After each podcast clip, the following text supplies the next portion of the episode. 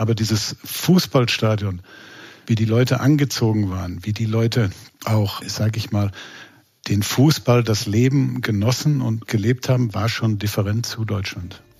Jetzt haben Sie in einem Ihrer Interviews gesagt, es ist noch eine Parallele äh, zwischen unser beider Leben. Sie sind nach Italien gegangen und kamen aber verändert zurück. Komplett. Was war die Veränderung? Begegnungen, die dich verändern. Ein Podcast mit Jochen Schweizer und Gästen.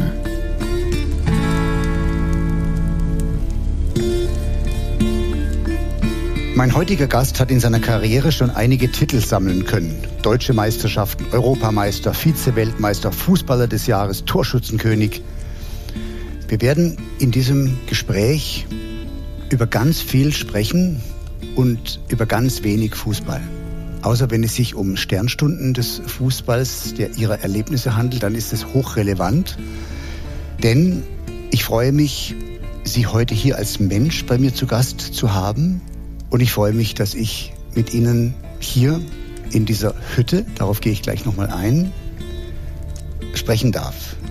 Ich begrüße den ehemaligen Profifußballer und Stürmer des FC Bayern und der deutschen Nationalmannschaft, Herrn Karl-Heinz Rummenigge. Hallo, Herr Rummenigge. Hallo, Herr Schweizer. Warum habe ich gesagt Hütte? Hütte ist etwas, was uns beide verbindet. Ich habe natürlich in Vorbereitung auf dieses Gespräch unglaublich viel Informationen über sie gesammelt. Ich habe mir Podcasts angehört, in denen sie interviewt wurden. Ich habe mir die Medienlandschaft gescannt und ich muss sagen, das ist äh, unglaublich beeindruckend. Ich habe so das Gefühl, zum Thema Fußball haben Sie wirklich alles gesagt, was man sagen kann und Sie haben es gut gesagt und nachvollziehbar gesagt. Es gibt aber etwas, was uns ganz stark verbindet. Wir haben beide eine Hütte. Das ist richtig im Gebirge habe ich, oder besser gesagt, ich habe sie meiner Frau geschenkt mal vor langer, langer Zeit. Die hat sie dann ein bisschen herrichten müssen, weil die war innen nicht so ganz, wie wir uns das vorgestellt haben. Und wir verbringen da oft Wochenenden. Früher habe ich oft das Wochenende verbracht, ganz einfach nach Bundesligaspielen. Dann war die Woche vielleicht anstrengend. Man hatte in der Woche noch ein Champions League spielt und wenn man dreimal spielt und die Dinge dann mal auch nicht so laufen, dann braucht man hin und wieder ganz einfach die Auszeit. Und diese Hütte liegt sehr schön. Unten drunter gibt es eine Alm, da kann man schön essen. Und äh, insbesondere während Corona war das wirklich so ein Hort auch für die ganze Familie, wo wir dann oft zusammengekommen sind und auch gemeinsam uns getroffen haben und einfach Spaß gehabt haben. Und daneben liebe ich auch noch das Meer, muss ich sagen. Sylt insbesondere, weil Sylt ist für mich so ein Hort, egal was man für Interessen hat. Man kann Halligalli machen, kann man auch. Habe ich früher auch schon gehabt, als ich etwas jünger war. Aber man kann auch in Ruhe. Da haben wir eine Gemeinsamkeit. Aber man kann auch in Ruhe einfach am Strand langwandern und das Meer und die Landschaft genießen. Das sind Parallelen, was die Hütte betrifft. Ich bin auch Besitzer einer kleinen alten Fischerhütte im Norden Norwegens. Und auch für mich, die habe ich mir vor 40 Jahren gekauft, zu einer Zeit, als ich mir eigentlich noch gar nichts leisten konnte. Es war spontan, weil ich einem Menschen begegnet bin, einem norwegischen Schulrektor, der keine seiner Kinder wollte diese Hütte, weil man konnte da mit dem Auto nicht hinfahren. Es war ein weiter Fußmarsch, es gab keine Elektrizität. Und bis heute nennen mich ja die Norweger dort die einheimischen Tyskefrate Myrte fast landet. Also der Deutsche aus dem dunklen Land, weil ich sich gedacht habe, dieser verrückte Deutsche kauft sich eine alte Hütte auf einer Steilküste, wo man eigentlich nicht hinkommt und da gibt's nicht mal Strom und äh, jeden Morgen geht er mit Spaten in den Wald. Und das war für sprechen mich. Sie, sprechen Sie die Sprache? Ich verstehe Sie, aber das Manko an Norwegen ist, jeder spricht perfekt Englisch. Sie fahren mit dem Kajak raus auf die offene See, weil sie einen Kutter sehen, der äh, frische Krabben gefischt hat. Die werden dann an Bord auch gekocht in so großen Kesseln. Und dann setze ich mich in mein Seekajak, fahre raus und dann hält ja natürlich an, wenn er sieht, da kommt ein Kajakfahrer an und dann äh, spreche ich ihn an und sage, hart du fährst gereker. Und dann antwortet er, how many do you want? also es ist nicht so einfach in Norwegen Norwegisch zu sprechen, wenn man erkennbar kein Norweger ist. Das stimmt. Ich habe mal, ich glaube, sechs Wochen verbracht in Schweden und habe auch Mitsommernacht äh, dort erlebt und es ist schon etwas Besonderes. Ist das Wetter für Sie so wirklich hochrelevant für Ihr Wohlbefinden? Kurioserweise ja, das hängt aber auch damit zusammen. Ich habe ja mal drei Jahre in Italien gespielt, in mhm. Mailand, und wir hatten ein wunderschönes Haus am Comasee. Und ich habe dort festgestellt, ganz einfach, dass die Menschen einfach, nennen wir es mal, ein Stück lockerer, fröhlicher, freudvoller mit dem Leben umgegangen sind und habe mir dann ir irgendwann bin ich zu dem Ergebnis gekommen, es hängt natürlich auch mit dem Wetter zusammen, weil wir hatten dort am Koma See von, ich würde sagen, Mitte März bis Ende Oktober, manchmal bis Mitte November weitestgehend richtig gutes Wetter, so dass man selbst im Herbst maximal im Pullover dort draußen leben konnte und in Südeuropa, wo das Wetter ja traditionell einfach schon besser ist, sind die Leute etwas ja, lebensfroh. Sie sind mehr im Jetzt. Sie leben mehr im Jetzt. So. Hm? Ich hatte, hatte ein, ein interessantes Erlebnis. Also ich habe in so einem kleinen Ort gelebt am Komasee namens Blevio. Ist genau gegenüber der Villa d'Este, der sich vielleicht ein bisschen dort auskennt. Und von Anfang an hatten wir ein unglaublich enges Verhältnis zu den anderen. Es war ein Dorf, ich glaube so 500 Einwohner, schätze ich etwa, hatten die. Und der Bäcker kam jeden Tag runter zu uns gefahren an den See, hat uns äh, Semmeln dort gebracht. Wir hatten zu allen eigentlich, oder der Metzger das Fleisch und alles. Wir hatten eigentlich von Anfang an zu allen ein sehr gutes Verhältnis. Und irgendwann, der Bäcker wurde dann mein Freund. Der hat ein ganz altes Auto und das hat irgendwann den Geist aufgegeben. Und dann habe ich gesagt, wenn er möchte, kann ich ihm ein Auto entweder von Audi oder von BMW besorgen, weil zu beiden habe ich Kontakt und dann hat er gesagt, nein, brauche ich nicht. Ich fahre jetzt mit meinem Motorino, also er hat eine alte Vespa noch, die fährt noch und sonst muss ich möglicherweise meine Lebensqualität ein Stück einschränken. Ich möchte lieber abends essen gehen oder mit meiner Familie zusammensitzen, einen guten Wein trinken und da hat es bei mir natürlich auch ein bisschen Klick gemacht, dass ich, dass die natürlich eine andere Wertevorstellung im Leben haben als wir das möglicherweise hier in Deutschland haben. Das klingt nach einer sehr weisen Differenzierung zwischen den beiden Begrifflichkeiten Standard of Living versus Standard of Life. Standard of Life könnte repräsentiert sein durch ein dickes Auto, durch ein großes Haus, mhm. aber Standard of Living definiert sich eigentlich über die Frage, wer sind meine Freunde, wie gehe ich durchs Leben, wie gehe ich mit schwierigen Situationen um.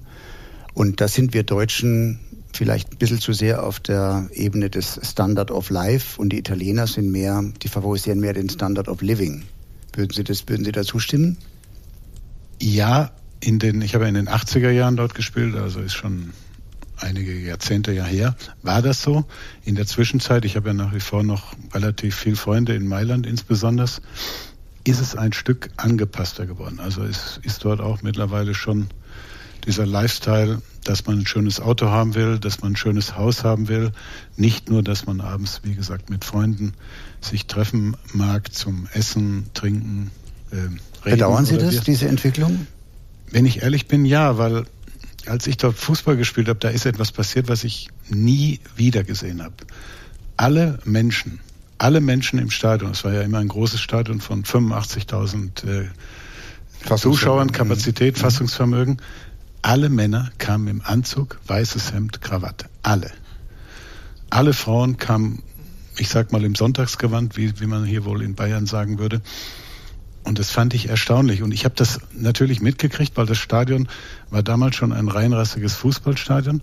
Wenn man zum Beispiel einen Einwurf machte oder eine Ecke geschossen hat, dann konnte man den Leuten zujubeln und äh, die Leute haben praktisch mitgelebt und du hast die dann ein Stück auch anders erlebt als eben damals in diesem Olympiastadion in München. Kein Vorwurf an das Olympiastadion in München ist natürlich auch zur Olympiade damals erstellt worden, aber dieses Fußballstadion, wie die Leute angezogen waren, wie die Leute auch, auch äh, sage ich mal, den Fußball, das Leben genossen und, und gelebt haben, war schon different zu Deutschland. Jetzt haben Sie in einem Ihrer Interviews gesagt, es ist noch eine Parallele äh, zwischen unser beider Leben. Sie sind nach Italien gegangen und kamen aber verändert zurück. Komplett. Was war die Veränderung? Der, erste, der erste Tag, äh, den ich in Mailand verbracht habe, da wird der Spieler ja immer vorgestellt. Da gibt es so eine Geschäftsstelle mit so einem Balkon und dann wurde man auf diesen Balkon gestellt und ich war ja nicht der einzige Neuzugang damals, sondern es gab noch drei weitere und wir hatten einen Spieler, der hieß Franco Causio, der war 1982 Weltmeister geworden mit Italien und der war schon etwas älter als ich damals, aber er war so ein, man nannte ihn Il Barone, also der Baron. Und er kam auf diesen Balkon, schaute mich an. Ich hatte meinen besten Anzug angezogen. Ich war eigentlich gut angezogen. Dann hebt er mir die Hose so etwas hoch unten am Saum. Und ich hatte weiße Strümpfe, weil das war damals so in oh, Deutschland oh. noch der 80er Jahre Trend oh, oh. und, macht so, und, und, hebt den Finger und sagt, das geht nicht. dann habe ich gesagt, gut. Sehr cool. Das war ein Sonntag, muss ich dazu mhm. sagen. Und dann sagt er zu mir, mhm. wenn die Vorstellung gleich zu Ende ist, fahren wir zu meinem Freund. Vorstellung war irgendwann zu Ende, dann sind wir zu seinem Freund gefahren. Dann äh, hat der Freund das, das Geschäft auch am Sonntag einfach aufgemacht. Und dann kam der mit seidenen Kniestrümpfen. Dann habe ich gesagt, Entschuldigung bitte, Seidenstrümpfe, wenn ich da mit den Deutschen auftrete, werde ich ausgelacht. Dann sagt er, das ist egal. Jetzt bist du in Italien. Es, du bist in Italien, es sind 30 Grad und alle Männer, die Wert auf ihr Äußeres legen, tragen hier Seidenstrümpfe. Also wurde ich mit Seidenstrümpfen ausstaffiert und von dem Tag an trage ich auch wirklich nur noch Seidenstrümpfe. Ich habe Sie gerade falsch zitiert. Sie haben gesagt, ich bin unbefangen nach Italien gegangen und kam verändert zurück. Jetzt mal abgesehen von den Seitenstrümpfen, wo lagen die zentralen Veränderungen? Ja, ich glaube ganz einfach im, im Lebensstil, dass die zentralen Veränderungen im Lebensstil. Ich habe immer früher, als ich bei Bayern München gespielt habe noch, wollte ich immer fünf Jahresverträge haben. Ich wollte immer die Sicherheit haben, was ist morgen, was ist übermorgen, was ist in einem Jahr, was ist in zwei Jahren. Das hing gar nicht nur mit, mit finanzieller Sicherheit zusammen, sondern einfach, ich war vielleicht so erzogen worden, vielleicht auch so groß geworden. Dann bin ich nach Italien und habe gemerkt, nicht das Morgen ist entscheidend, sondern das Heute. Und habe eigentlich, wenn wir am Dienstag. Es gibt ein russisches, Entschuldigung, wenn ich, es gibt ein russisches Sprichwort, das heißt, was nützt dir der Donnerstag, wenn du Mittwoch schon tot bist? Das ist natürlich in diesen Ländern auch etwas gefährlicher als hier, würde ich sagen. Aber, aber, aber ich habe gelernt, einfach im Heute zu leben. Und das ist auch etwas, was mich völlig verändert hat äh, in dieser italienischen Zeit, weil ich habe dann aufgehört, dass ich immer die Sicherheit haben wollte. Man muss das heute genießen. Das heute ist schön und was morgen kommt, muss man ein Stück auch neugierig bleiben. Das ist ein Beitrag zum Lebensglück. Bei mir war das anders. Wissen Sie, was mich so verändert hat? Nee. Ich bin äh, nach dem Abitur, habe ich mich auf mein Motorrad gesetzt und bin 20.000 Kilometer durch Afrika gefahren. Ich bin in Heidelberg groß geworden und bin da losgefahren als Halbstarker. Und als ich wieder nach Hause kam, sechs Monate später, da hatte ich mich so verändert. Es ist eine andere Geschichte, aber der gleiche Effekt, dass der Blick in eine andere Kultur genau in dieses heute lebst du. Du lebst nicht gestern, du lebst nicht morgen, zwischen Vergangenheit und Zukunft gibt es ja nur diesen einen Augenblick. Und das ist unser Leben, dieser eine Augenblick. Mhm. Und das hat mich auch sehr verändert, wobei das natürlich jetzt eine andere Geschichte ist als Ihre. Sie waren Profifußballer, Sie waren in Italien natürlich auch umsorgt und in Sicherheit, aber Sie haben mit Sicherheit mit Sicherheit in Sicherheit und Sie haben mit Sicherheit da aber auch andere Erfahrungen gemacht als jetzt zu Hause. Ja gut, ich meine, wenn man Fußball spielt, ist man von Haus aus privilegiert qua auch den Financials, weil die Gehälter im Fußball waren schon immer hoch. Also sie sind heute natürlich zum Teil fast in absurden Höhen, muss man sagen, aber sie waren immer hoch. Äh, als Fußballspieler hat man immer überproportional zum Rest der Gesellschaft verdient, muss man sagen. Das, das war, das hat einem natürlich eine gewisse Sicherheit verschafft und natürlich auch einen gewissen Lebensstil, muss man auch korrekterweise sagen. Auf der anderen Seite ist es so, man, sagen wir mal, durch die Zeit in Italien bin ich ein Stück auch neugieriger geworden. Mhm. Ich glaube, wenn ich meine Karriere heute nochmal leben müsste, obwohl sie wirklich sehr erfolgreich war, würde ich sie möglicherweise ein Stück anders leben, indem ich früher nochmal eine Auslandsstufe eingelegt mhm. äh, hätte. Weil ich bin ja erst damals mit 28 nach Italien gegangen.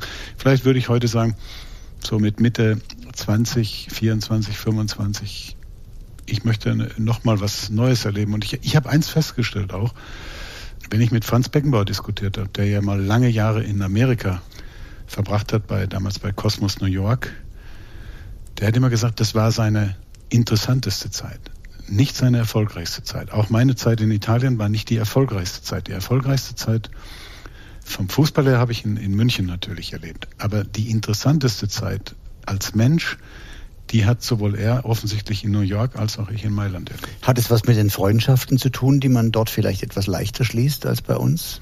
Ja, wir hatten wahnsinnig Glück, relativ zügig Freunde dort kennenzulernen, weil die Italiener sind natürlich sehr offen und durch den mhm. durch den Fakt, dass ich Fußballer war und Fußball war in den 80er Jahren ja wie so ein Lebenselixier für die Italiener war das natürlich alles ein Stück einfacher, dort auch Freundschaften zu knüpfen. Aber man stellt fest, dass die Italiener nicht nur oberflächliche Freundschaften mit dir eingehen, weil du bekannt bist, weil du eben oft in den Medien da stattfindest, sondern wir haben oft uns getroffen, wir haben abends Karten zusammengespielt, uns zum Essen getroffen und was auch immer es war. Einfach, ich würde mal sagen, vom Privatleben her war es eine unglaublich angenehme Zeit. Und wo endet für Sie Bekanntschaft, beziehungsweise wo ist die Grenze, wo beginnt Freundschaft? Äh, ich glaube, wir sind uns einig, dass dieser Begriff Freund, den darf man nicht inflationär verwenden, sondern es bedarf ja schon einer besonderen Beziehungsqualität, um einen anderen Menschen als Freund zu bezeichnen.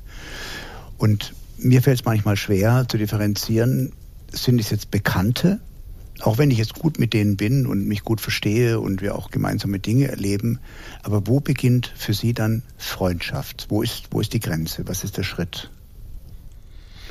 Ja, der Schritt ist, glaube ich, der, dass wenn man eine Freundschaft mal errungen hat, muss man ja direkt sagen, das ist ja nicht etwas, was alltäglich ist, dann lebt man sie natürlich auch viel intensiver. Und ich habe nach wie vor einer meiner besten Freunde ist Italiener, der lebt in Como. Leider sehe ich ihn viel zu selten, weil ich nicht mehr ganz so oft äh, Lust auf Reisen habe, wie das früher schon mal der Fall war. Meine Frau auch leider auch nicht. Wie heißt der Mann?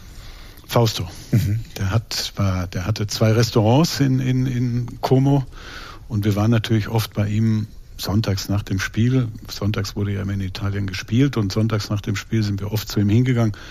Auch, ähm, es waren ja damals nur, muss man, das weiß man ja heute alles gar nicht mehr, pro Club nur zwei Ausländer erlaubt. Und der zweite Ausländer in meiner Mannschaft bei Inter war ein Ire. Es war der einzige, mit, mit dem ich mich damals unterhalten konnte am Anfang, weil er sprach Englisch natürlich und er war schon, ich glaube, drei, vier Jahre vorher bei Juventus Turin unter Vertrag und sprach natürlich auch Italienisch in der Zwischenzeit. Und das war der einzige am Anfang. Das war ein, eine, eine Mühe, die ich, die ich da hatte mit der Sprache. Und mit diesen beiden Leuten bin ich heute nach wie vor noch eng befreundet. Ich sehe sie gar nicht mehr so oft, leider, weil der eine lebt in äh, Brighton in England in der Zwischenzeit äh, wieder und der andere eben in Como. Aber wir hören uns regelmäßig und es ist einfach eine Verbindung, die über Jahre, über, über, über und Zeiten unabhängig auch ist. Mhm. Würden Sie sagen, dass Freundschaft bedingt, dass man sich auch verletzlich macht, dass man eben nicht dieses perfekte Bild von sich inszeniert, was man bei Bekanntschaften ja oft tut, sondern dass man sich in seiner Unvollkommenheit, auch in seiner Verletzlichkeit offenbart einem anderen Menschen gegenüber. Ist das eine Bedingung für echte Freundschaft? Ich fände es, wenn man zu einem Freund nicht, sage ich mal, ehrlich sein, mhm. direkt lebt mit ihm, fände ich es fast arrogant, muss ich sagen. Und eine Freundschaft muss ja auch gelebt werden mit Freude und auch mit Problemen, die man hat. Wo geht man hin, wenn man ein Problem hat zu seinem Freund? Ich glaube, es reichen auch einige wenige, aber dann bitte qualitativ gute Freunde. Ist wahrscheinlich bei Ihnen nicht anders, gehe ich von aus. Davon können Sie ausgehen. Und oft ist es so, dass die Menschen, mit denen ich Außergewöhnliches erlebt habe, mit denen ich gefährliche Situationen durchstanden habe, auch Situationen, in denen man vielleicht nicht perfekt performt hat, daraus entwickeln sich dann Freundschaften, weil man sich gegenseitig ja in der Seele erkennt, also im eigentlichen Sein erkennt, in der eigentlichen Seinsbestimmung auch. Sind Sie durch und durch in Ihrer Seinsbestimmung vom Fußball geprägt oder gibt es etwas darüber hinaus? Nein, ich bin schon sehr vom Fußball geprägt, auch muss ich sagen. Als, als Kind schon. Komme ja nicht aus Bayern, sondern aus dem kleinen oder mittelgroßen Lippstadt ostwestfälischen Städtchen Lippstadt. Mhm. Und eigentlich als Kind, als kleines Kind haben wir Fußball gespielt und dann hatte ich irgendwann das große Glück, ein Angebot von Bayern München zu kriegen. Und, und da waren Sie 17, glaube ich? 17 war ich. Mhm. Dann innerhalb von drei Tagen hatte ich, glaube ich, 16 weitere Angebote aus der Bundesliga. Und dann war ich schwindelig. Mhm. Weil jeder in Lippstadt, der meinte, er müsste mir was Gutes tun, hat gesagt, du darfst auf keinen Fall zu Bayern München gehen, weil da hast du überhaupt keine Chance. Das ist wie die Frage des Nationaltrainers, ja? Es gibt 20 Millionen Nationaltrainer. Ja, ja. Und, und, mhm. und dann war ich natürlich mit 17 Jahren schwindelig. Mhm und un, un, unsicher und auch unruhig, muss ich sagen. Und dann irgendwann kam mein Jugendtrainer damals, der äh, sehr, sehr freundschaftliches Verhältnis äh, zu mir hatte oder ich zu ihm und hat gesagt, ich sage dir jetzt eins, wenn man ein Angebot von Bayern München hat, dem besten deutschen Club, geht man zu Bayern München. Weil wenn du das jetzt nicht machst, und egal wo du hingehst, ob nach Hamburg, ob nach Dortmund, Schalke oder wo auch immer, wirst du dir immer diesen Vorwurf machen, mhm. du hast nicht die beste Option, sondern nur die zweitbeste genommen. Und er sagt, und wenn es nicht funktioniert, funktioniert es halt nicht, aber dann brauchst du dir keinen Vorwurf machen. Und diese Geschichte habe ich oft in meiner zweiten Karriere, als ich im Vorstand bei Bayern München gearbeitet habe, oft jungen Spielern erzählt. Die kamen alle mit demselben Thema wie ich damals. Mhm. Habe ich überhaupt eine Chance bei Bayern München zu spielen? In der Zwischenzeit ist die Qualität natürlich unglaublich groß geworden und das ist nicht einfach bei Bayern München Fuß zu passen. Und da habe ich denen immer diese Geschichte erzählt, habe gesagt, ich stand vor derselben Frage und hatte dann einen Mann, der gesagt hat, du springst jetzt ins Wasser, gehst zu Bayern München und fertig.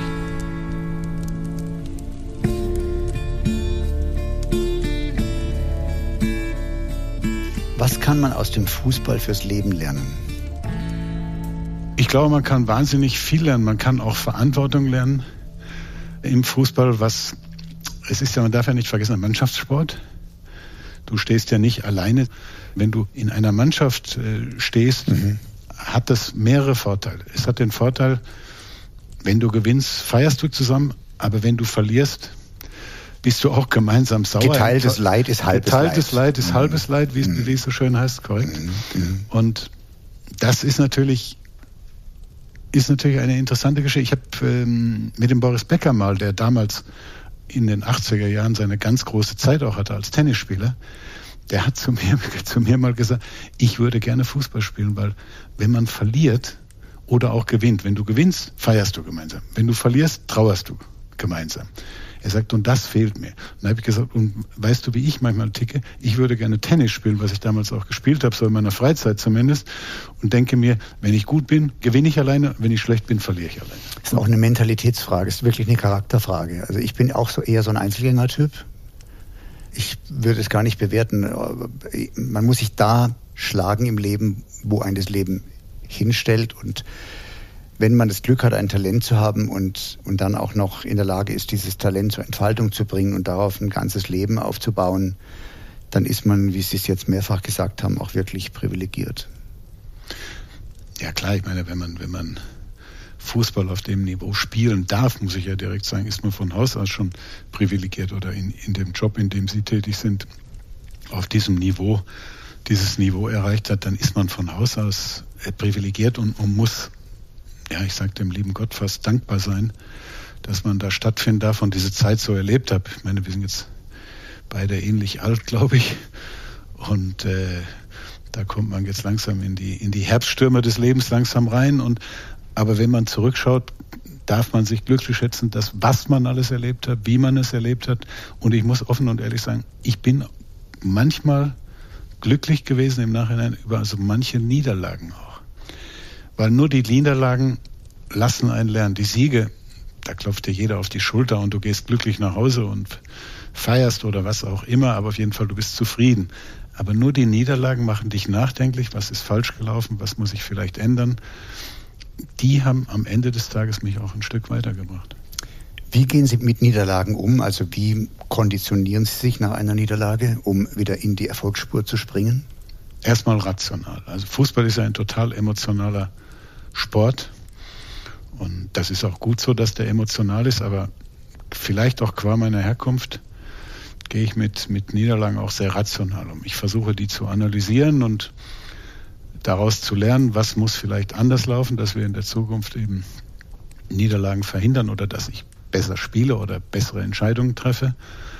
das kann man schon lernen. Erstmal auch eine Nacht drüber schlafen. Ja, wir haben, wir haben mal einen riesen Fehler gemacht bei Bayern München, als wir den Otto Rehagel damals entlassen haben an einem Samstagabend nach einem Spiel. Ja, der arme Kerl, das tut mir heute noch leid, wann immer ich ihn sehe, habe ich ein schlechtes Gewissen ihm gegenüber, weil wir haben ihm, wir hatten glaube ich ein Heimspiel gegen Rostock 1-0 verloren, Zuschauer alle gepfiffen, Spieler total unzufrieden und wir haben uns dann dazu entschlossen, uns am Abend noch zu treffen und über, über das Thema, soll er weitermachen oder soll er entlassen werden, und äh, dann wurde die Entscheidung gefällt am Samstagabend in aller Emotionalität natürlich, mhm. die dort im Fußball ja auch stattfindet, ihn zu entlassen. Mhm, da hätten Sie besser eine Nacht drüber geschlafen. Und wir hätten im Nachhinein, ich habe es nie wieder gemacht, dann am selben Tag, sondern, sondern wir haben dann immer anschließend, habe ich gesagt, lass uns erstmal eine Nacht drüber schlafen, dann sind wir wieder ruhiger, dann können wir abwägen Pro und Con und dann kann man immer noch entscheiden, was für, für den Club, für die Mannschaft das Beste ist. Und so muss man einfach auch, sag ich mal, Dinge aus Dingen lernen und dann hoffentlich nicht noch ein zweites Mal machen. Fehler sind zulässig, wenn sie sich nicht wiederholen, wenn man aus ihnen lernt. Sie haben vorhin über das Altern gesprochen, über den Herbst des Lebens oder die Herbstschirme des Lebens. Das klingt so ein bisschen dramatisch. Wir sind gleich alt. Sind Sie 57 oder 56? 55. 55. Ja, ja. Fünf, sind Sie zwei Jahre älter als ich. Ich bin 57. Aber Sie geboren. sehen auch fitter aus, muss ich sagen. Äh, danke für das Kompliment. Ich glaube, wir sind beide. Aber was ich übrigens hasse wie die Pest, ist, wenn jemand zu mir sagt, oh Jochen, du bist aber noch ganz schön fit für dein Alter. Da bin ich dann immer grandig sage, hey, Moment mal, kann mal antreten hier als 30-Jähriger der ist ja im Fußball wird mir das auch oft gesagt, du siehst aber noch ganz schön gut aus. Dann sage ich, ja, das ist ja klar, weil ich der Einzige bin, der noch in der, in der Gewichtsklasse einigermaßen wie früher da, äh, daherläuft. Und die anderen haben alle zugelegt und sehen dann natürlich schon etwas qua Masse, sage ich mal, etwas, ja, ja, etwas unfitter aus. Nein, aber. Aber älter werden ist ein interessantes Thema. Sie haben ähm, gesagt vorhin zu mir, ja, 50 habe ich gar nicht so ähm, empfunden. Die Erfahrung teile ich. Also ich habe meinen 50. zwar gefeiert, aber ich habe mich kein bisschen irgendwie betroffen gefühlt von diesem Alter. Bei 60 war es schon anders. Wie war es bei Ihnen? Ja, als ich 60 geworden bin, vor ein paar Jahren, bin ich mit der ganzen Familie in die Stiefelspitze nach Italien. Wir hatten dort eine sehr schöne Feier, aber als ich dann so an diesem, mein Geburtstag ist am 25. September, an diesem 25. September haben wir reingefeiert. Habe ich mir gedacht, ja, jetzt bist du schon ein alter Sack. Und irgendwie wusste ich, jetzt äh, kommst du wirklich in die, auch mal in, in den. Aber Sie haben es noch nicht gespürt. Also das war Nein, eher eine hab, rationale Geschichte. Es war eine, mhm. einfach eine rationale, dass mhm. ich, ich habe dann da irgendwann auch gestanden, habe mir ein Glas Rotwein und eine Zigarre gegönnt und darüber nachgedacht und alle haben mich angeschaut, an was denkst du jetzt? Und dann habe ich gedacht, wenn ich ehrlich bin, denke ich gerade daran, wie ich mich oder was ich jetzt verändern muss in meinem Leben, um, um euch auch noch gerecht zu werden, weil alle möchten natürlich, dass man alt wird, dass man ähm, weiterhin in Gesundheit lebt und das versuche ich jetzt. Das bringt uns zum Thema der Selbstbestimmtheit. Ich habe, wenn ich jetzt auf Ihr Leben blicke, zumindest äh, soweit ich das aus den Medien entnehmen kann und konnte, haben Sie oft selbstbestimmt entschieden. Sie haben zum Beispiel auch mit 65 die Entscheidung gefällt, ich gebe mein Amt als Vorstandsvorsitzender des FC Bayern zurück, obwohl Sie ja eigentlich sowohl mental als auch körperlich noch in der Lage gewesen wären, das weiterzuführen. Das ist ja eine, eine rationale Entscheidung. Oder waren Sie müde? Nein, ich war nicht müde. Ich meine, mhm. wir hatten ja glücklicherweise Erfolg. Wir haben, glaube ich, sieben Titel in 13 Monaten gewonnen und da ist der Job ja macht ja Freude, ja. macht ja mhm. große Freude, weil mhm. du rennst dann durchs mhm. Leben und darfst einen Pokal nach dem anderen miterleben. Die Mannschaft spielt attraktiven Fußball. Nein, ich habe mein eigentlich mein Leben immer mit dieser relativen Konsequenz geführt. Einmal ist es mir schwer gefallen. Ich habe 1989 mit 34 Jahren habe ich meine fußballerische Karriere beendet. Da war ich sechs Monate auch ein bisschen in einem Loch, muss ich sagen, weil wenn Sie Fußball spielen, spielen Sie sich komplett aus. Physisch sowieso, aber auch mental. Weil dieses Erlebnis vor 70, 80.000 Zuschauern zu spielen, dann noch manchmal ein Tor zu schießen, ist so unglaublich, dass sie einfach in jeder Beziehung so den Status der Zufriedenheit erleben. Und als ich dann aufgehört habe, auch damals, es war selbstbestimmt, ich war noch fit. Ich habe in keiner großen Liga mehr damals gespielt, in Genf, in der Schweizer Liga, die würde ich sagen, das ist so die zweite Ebene. Aber es war alles okay. Ich war Torschützenkönig dort. Ich habe und, und die hatten mir eine Vertragsverlängerung angeboten, sehr lukrativ alles. Aber ich habe in mir gespürt, ich werde oft mal kritisch mit dem Trainer, mit meinen Mitspielern und habe dann mir selbst gesagt, bevor ich jetzt anfange zu meckern über gewisse Dinge, höre ich lieber auf. Aber als ich dann aufgehört habe, hatte ich so sechs Monate schon ja wie ein kleines Loch, in das ich gefallen bin und dann langsam kam ich wieder raus und dann war ich ja mal in der Zwischenzeit auch Präsident der Europäischen Clubunion. Das sind 240 Clubs in ganz Europa, die dort äh, in einer Organisation zusammengeführt sind. Da habe ich dann nach zehn Jahren aufgehört, weil ich gemerkt habe, ich habe jetzt zehn Jahre diesen Job gemacht und es ist jetzt der, ein guter Moment, um den Staffelstab zu übergeben. Und das war dasselbe im letzten Sommer mit, mit Bayern München. Ich habe auf mal gespürt, erstmal fand ich es vom Timing her besser. Das Geschäftsjahr, wenn man vom Geschäftsjahr sprechen kann, ist ja die Saison und die Saison ist ja immer am 30. Juni zu Ende und eigentlich hätte ich dann zumindest das, äh, bis zum Jahresende, bis Ende des Jahres 31.12. machen sollen. Aber ich habe in mir gespürt, es ist besser vom Timing her, jetzt Oliver Kahn die Aufgabe zu übergeben und einfach dann auch in Ruhe und Frieden einen neuen Lebensabschnitt zu beginnen. Und ich habe mich da auch geistig darauf vorbereitet und bin dann im letzten Sommer mit meiner ganzen Familie für acht Wochen, einen absoluten Luxusurlaub, den ich mir da erlaubt habe, nach Sylt gegangen. Und die ersten zwei Wochen hatte ich wieder Probleme und habe schon gedacht, Mama mir, hoffentlich wird das jetzt nicht so ähnlich wie damals als Spieler. Aber nach zwei Wochen hatte ich dann auch so einen, sage ich mal, entspannten Status in mir gefunden, der morgens die Zeitung anders gelesen hat in Sachen Bayern München, der abends nicht mehr den letzten Gedanken an Bayern München hat. Und da habe ich gemerkt, man muss bereit sein, loszulassen und dann kann man auch loslassen. Und das war für mich eine wichtige Erfahrung und meine Familie hat mir, insbesondere meine Frau, hat mir da auch ein gehöriges Stück bei geholfen und jetzt bin ich eigentlich, wie gesagt, wie es so schön heißt, Pensionär, der hin und wieder noch Dinge macht aber eben alles nicht mehr so im Daily Business.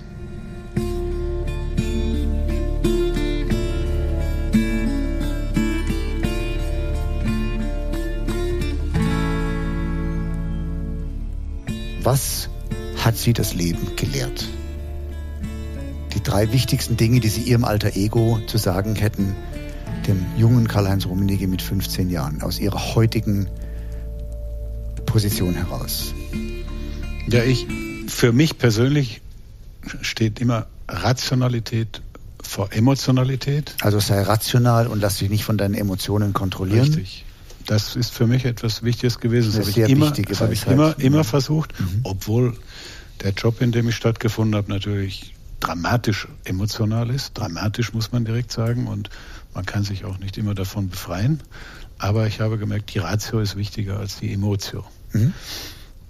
Weiter ist mir wichtig, da ich ja in einem Mannschaftssport äh, tätig war, auch im Team immer gearbeitet habe, auch in meiner zweiten Karriere, dass man das Team mitnehmen muss. Man muss das Team mitnehmen. Es gibt immer einen, sage ich mal, der als Führer auserkoren ist, aber der Führer hat auch die Verantwortung, das Team im positiven Sinne mitzunehmen.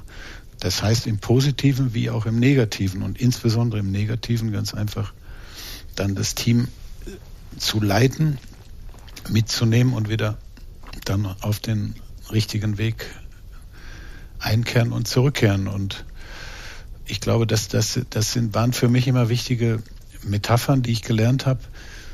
Das kommt natürlich alles irgendwo auch aus dem Fußball. Würden Sie dem jungen Karl-Heinz Rummenigge raten, Junge, du musst wissen, wann du aufhören musst? Du musst wissen, wann ist der richtige Zeitpunkt. Ja, das war für mich eine, eine neue Erfahrung. Wie gesagt, ich hatte ja ein paar Beendigungen, sage ich mal, von Karrieresprüngen hinter mir. Aber jetzt, als ich im letzten Sommer aufgehört habe, war ich überrascht über das Echo erstens in den Medien und zweitens auch bei gewissen Persönlichkeiten. Ich wurde irgendwann mal, hat mich irgendwann sogar mal ein Politiker in einem Fernsehinterview gelobt an dem Tag, als ich meinen Abschied äh, verkündet habe zum Saisonende, zum 30.06. dieses Jahres, dass er das erstaunlich findet, dass ein Mensch, der solchen Erfolg hat und eigentlich fit ist und gesund, dass der oft mal freiwillig seinen Rücktritt erklärt. Und dann habe ich mir gedacht, naja, das ist in der Politik vielleicht nicht möglich, weil die alle offensichtlich an ihrem Sessel kleben, egal wie es gerade ähm, läuft. Mhm. Und das war für mich aber immer ein erstrebenswertes Ziel, eben das noch selbstbestimmend zu machen. Und ich glaube, Selbstbestimmung ist, ist ein wichtiger Faktor. Man muss auch bereit sein, loszulassen. Und dieses Loslassen kann einem manchmal auch nicht ganz so einfach fallen, aber trotzdem halte ich es für eine ganz wichtige Notwendigkeit zu erkennen, es ist jetzt der richtige Zeitpunkt gekommen, den sogenannten Staffelstab an den nächsten Jüngeren weiterzugeben. Und dann muss man auch bereit sein, damit seinen Frieden zu machen. Also was mir jetzt an mir gefällt im Moment ist, dass ich äh, Bayern München und auch meinen Nachfolger wertfrei gewähren lasse. Wertfrei heißt für mich nicht jede Entscheidung, die der fällt, was hätte ich gemacht, wie hätte ich es gemacht, sondern ich sage. Dann haben Sie wirklich losgelassen. Dann richtig, haben Sie richtig losgelassen. Ich beobachte ihn jetzt und, und wenn mhm. ich ehrlich bin, gefällt mir Oliver Kahn in seinem Schaffen. Er macht das völlig anders als ich und ich finde das völlig okay, weil er gehört einer anderen Generation an. Er hat mhm. vielleicht auch andere Tugenden, andere Werte. Er ist 15 Jahre jünger als Sie, glaube ja, ich. Gell? ungefähr. Mhm. Und ich finde das gut und dementsprechend ist es auch wichtig, ganz einfach ihn da jetzt machen zu lassen und äh, ihn, ihn diese Entscheidung dann selbstständig fällen zu lassen und, und nicht jedes Mal sich hinterfragen, was hätte ich in der Situation getan. Möglicherweise hätte ich es anders gemacht, aber ob es richtiger gewesen wäre, weiß ich nicht. Eben anders. Eben anders. Je, jeder Mensch möchte selbstbestimmt leben, zumindest selbstbestimmter leben. Man ist ja immer auf einer Flugfläche unterwegs und es ist ja immer schön, wenn man eine Flugfläche höher steigen kann, egal wo man sich jetzt gerade befindet. Aber woran erkennt jemand, woran erkennt man, dass es jetzt der richtige Zeitpunkt ist, aufzuhören? Ja, ich glaube, erstmal Dinge entwickeln sich. Ja, und ich fand den Augenblick dann das so zu machen, wie ich es gemacht habe, einfach vom Timing her richtig. Also war es eine intuitive Entscheidung? Haben Sie es gespürt? Es war eine intuitive. Ich habe auch gespürt. Ich habe auch gespürt, dass Oliver Kahn gibt es ja diesen berühmten Satz, langsam mit den Hufen schart. Mhm. Weil mhm. ich gemerkt habe, er möchte jetzt den Job natürlich nicht mehr nur im, ja, im Windschatten machen, sondern eben was ja auch seinem Charakter an vorderster entspricht. Front, was seinem Charakter entspricht und was auch völlig okay ist. Er hatte das ja, wir haben das ja vorher anderthalb Jahre sage ich mal, hat er sich da eingearbeitet. Und das war alles meiner Meinung nach, das waren mehrere Punkte. Ich kann jetzt nicht sagen, das war der eine Punkt, der mich dazu hat entschließen lassen, sondern es waren ein paar Punkte und ich bin im Nachhinein völlig glücklich. Ich habe eine schöne Begegnung mit Oliver Kahn gehabt beim Spiel gegen Köln vor kurzem. Ich hatte ihm mal vor sechs Monaten gesagt, da saß er so ein bisschen, ich muss fast sagen, gelangweilt bei einem Bundesligaspiel neben mir und, und da habe ich gedacht, der ist völlig emotionslos heute bei dem Spiel und während dem Spiel ist man ja emotional alleine wegen dem Ergebnis schon. Und dann habe ich ihm nach dem Spiel gesagt, ich sage dir heute eins, in sechs Monaten sitzt du hier völlig anders. Und dann saß ich beim Spiel gegen den ersten FC Kölner, saß ich da zwei Plätze weiter und dann stand es ja erst 2-0 für Bayern München, das Spiel schien schon gelaufen zu sein und dann innerhalb von, ich glaube, drei Minuten stand es 2-2. Mhm. Dann schoss Bayern München noch das 3-2 und es waren noch so fünf Minuten zu spielen und auf mal platzt er aus sich heraus, spielt auf Zeit, wir müssen das Spiel über die Runden bringen und völlig emotional. Und dann habe ich ihn so angeschaut und musste so loslachen und er lacht zurück und dann habe ich gesagt, was habe ich dir gesagt? und das hängt natürlich dann auch mit Verantwortung. Jetzt müssen wir doch noch ganz kurz über Fußball sprechen. Ich habe auch ein Fußballerlebnis mit dem FC Bayern gehabt. Wann war dieses berühmte Champions League Spiel in, bei dem die Bayern so lange 1-0 geführt haben und hinterher 2-1 verloren haben, weil in der 90. Minute ein Tor fiel. 99 in Barcelona gegen Manchester United. So ist es. Und ich habe dieses Spiel in einer Kneipe in Norwegen geguckt, in der Peterhead Bar, die nur per Boot erreichbar ist von meiner Hütte aus. Und bin eigens für diesen Abend mit meinem Boot ein Stück weit über die offene See in dieses kleine Fischerdorf gefahren namens Rieseur. Und da gibt's eben diese Peterhead Bar und die hatten einen Fernseher. Und dann schießt noch ein Norweger das entscheidende es war, Tor. Es war ein Drama. es, es, war, es, war, es war ein Drama. Und da muss man dazu sagen, jetzt waren natürlich alle, aber restlos alle in dieser überfüllten Kneipe natürlich für Menu, weil eben da die Norweger am Start waren. Und äh, übrigens aus Riesor stammt Erik Mückland. Also das ist ein ehemaliger 60er-Spieler. Kenne ich. Ja, genau. Mücke heißt er. Und er stammt aus dem gleichen Dorf. Den sehe ich immer äh, beim Drehbad-Festival, also bei so einem Holzboot-Festival, was da einmal jährlich stattfindet. Lange Rede, kurzer Sinn. Ich sitze also in der Kneipe und da werden Wetten. Gibt's, wird gewettet, ja. Ich setze 400 Kronen auf 1-0 Bayern. Da hatten Sie eigentlich mit allem recht. So. Und die gesamte Kneipe, also sicher 50 Mann, setzen dagegen. Und bis zur 90. Minute habe ich mir gedacht, boah, was für ein cooler Abend. Weil ich war wirklich der einzige Deutsche und auch der einzige, der für Bayern war. Und dann passiert dieses unfassbare Desaster. Und ich hatte mir vorgenommen, ich werde diesen Wetteinsatz schlicht und einfach versaufen in dieser Kneipe mit den ganzen Norwegern. Was willst du machen? Willst du nicht das Geld nach Hause nehmen? Ja? Ich habe mir gedacht, so ich lade die jetzt alle ein und mein in Norwegen kannst du relativ viel Geld versaufen, weil einfach ein Bier 10 Euro kostet, ja, in so einer Kneipe. Aber das war mein fester Plan und in der 90. Minute zerplatzte dieser Traum und dann war das Problem aber, dass die anderen der Meinung waren, ich muss jetzt mit ihnen Bier trinken und ich stürz besoffen irgendwann aus dieser Kneipe raus. Also ich, ich, ich, ich trinke wirklich selten, wirklich selten. Äh, und ich kann mich nicht erinnern, wann ich jemals in meinem Leben so besoffen war, außer da. Und ich hatte dann mein Boot mit, mit dem Heckanker, äh, den hatte ich geworfen und hatte den so mit, mit dem Bug an den Pier gefahren und dann springt man halt vom Bug auf den Pier hoch und verteut das Boot. Und wenn man dann also wieder an Bord gehen will, muss man das Boot so von Hand ranziehen und dann rechtzeitig auf das Vordeck springen. Es regnete, es in Strömen. Ich war sturzbesoffen. Sie können sich vorstellen, wo ich hingesprungen bin. Ins Wasser. Keiner hat's gesehen. Ich lag in diesem Hafenbecken, sturzbesoffen, kraulte um mein Boot außenrum, bin dann übers Heck eingestiegen und dann hat aber die Ratio eingesetzt, die sie so favorisieren, habe ich zu mir gesagt, so Jochen, jetzt nochmal 15 Kilometer, 8, 9 Seemeilen, durch den Scherengürtel fahren, äh, voller Untiefen, äh, bei Nacht im Regen, sturzbesoffen, das machst du es nicht. Und habe ich mich komplett ausgezogen. Ich hatte Gott sei Dank noch eine Decke an, an Bord, ja, habe mich in diese Decke gewickelt und habe in Frieden meinen Rausch ausgeschlafen. Das ist meine Erinnerung an dieses legendäre Fußballspiel zwischen FC Bayern und Menu. I will never forget. Das Spiel war völlig, völlig verrückt und nach dem Spiel, ich habe noch nie eine Kabine gesehen, wie diese Kabine nach dem Spiel in, in Barcelona. Also ich kam in die Kabine so zehn Minuten nach dem Schlusspfiff und äh, Totenstille, was normal war, wenn du verloren hast. Aber dann habe ich Dinge gesehen, die habe ich nie wieder vor, die habe ich nie vorher gesehen und nie wieder danach.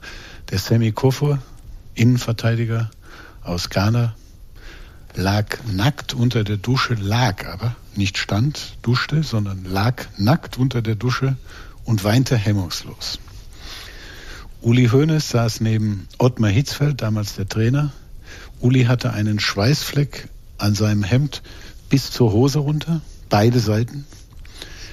Der einzige in der Kabine, der völlig, muss ich sagen, ja, ich, ich würde sagen, seriös ruhig dort saß, war Ottmar Hitzfeld. Dann habe ich ihn so angeschaut und sage, Ottmar, was ist los? Und dann sagt er, das ist Fußball.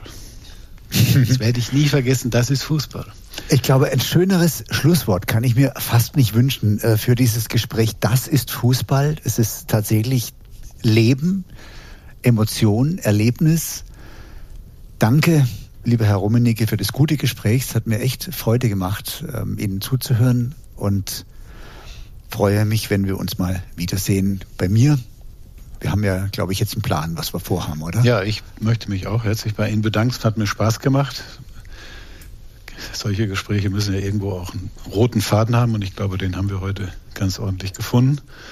Und äh, ich werde natürlich mal wiederkommen mit meinen Söhnen, Schwiegersöhnen, Enkeln, um dann hier mal das Ganze, was Sie hier erschaffen haben, zu testen. Also in der, Hoffnung, in der Hoffnung, dass ich alles bestehe auch.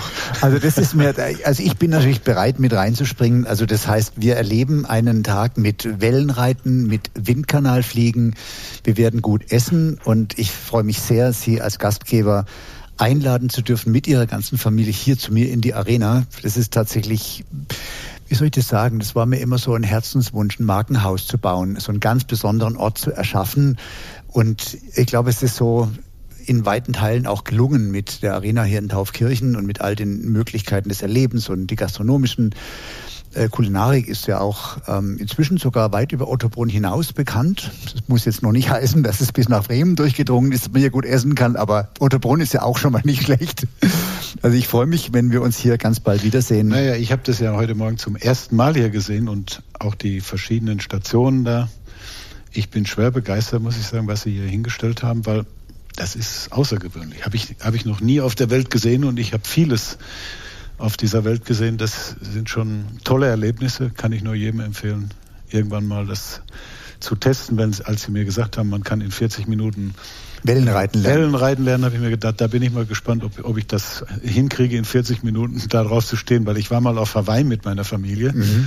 und habe drei Stunden vergeblich damit verbracht. Völlig normal. Es ist Wellenreiten zu lernen, ist, ist wirklich eine der schwierigsten Sportarten zu erlernen und äh, ist immer begleitet von Frustration. Ich habe es mal ganz früher, war ich mal eine Woche am Meer und habe versucht seriös äh, Wellenreiten zu lernen und äh, das war jetzt äh, kein großes Erfolgserlebnis, aber hier auf dieser stehenden Welle mit der Lernstange, mit dieser Technik, die wir entwickelt haben, können auch Menschen, die vielleicht nicht so sportlich sind wie Sie, sehr schnell zumindest mal lernen, auf einem Surfbrett zu stehen, auf einer Welle und hin und her zu fahren.